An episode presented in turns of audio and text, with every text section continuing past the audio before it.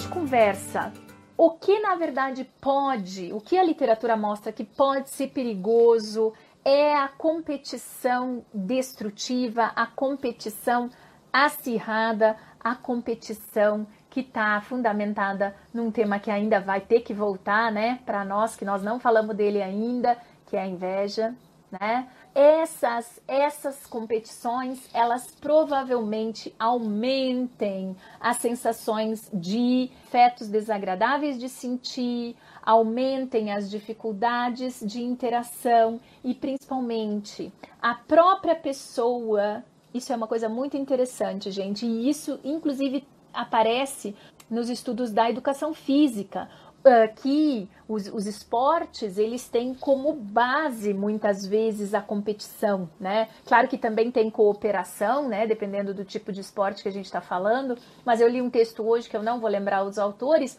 mostrando que eu posso ser um competidor mais desonesto, eles chamam desonesto, com pouco fair play, que, que é exatamente essa descrição da competição que necessita da destruição do sucesso do outro para que o meu apareça.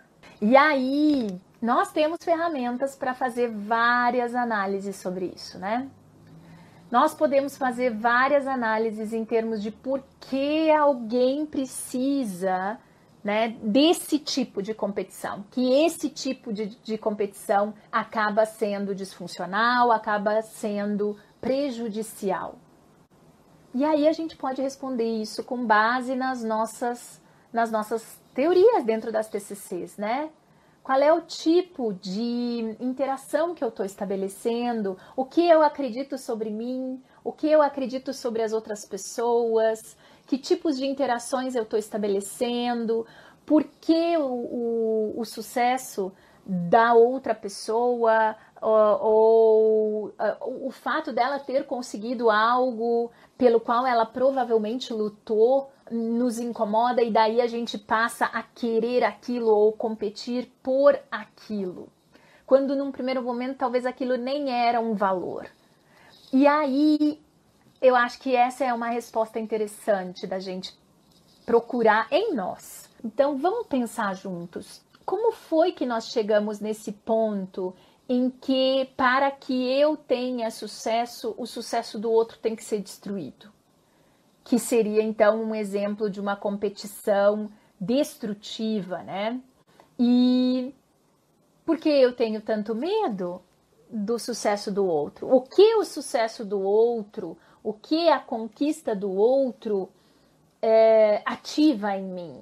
Pode ser muitas coisas, né? Pode ser desde o fato de eu talvez achar que eu me esforcei muito mais do que essa outra pessoa e não obtive os mesmos resultados, ou pode ser porque uma vez eu olhando para aquele, para aquele alcance, né, para aquela, para aquele resultado que a outra pessoa alcançou, isso não era um valor para mim antes, mas agora eu vi valor nisso. E talvez eu não tenha consciência, talvez eu não tenha paciência para o envolvimento que vai demandar alcançar aquele mesmo resultado. E isso é muito legal, que esse paper que eu estava lendo sobre atletas de alto rendimento, gente, e aí vocês vão dizer, não, mas nós estamos falando de psicologia. Gente, a competição não é diferente. O fenômeno social da competição não é diferente. É a, os atletas de, de alto rendimento, eles em geral, é, eles, eles se inspiram nas pessoas que estão na frente deles.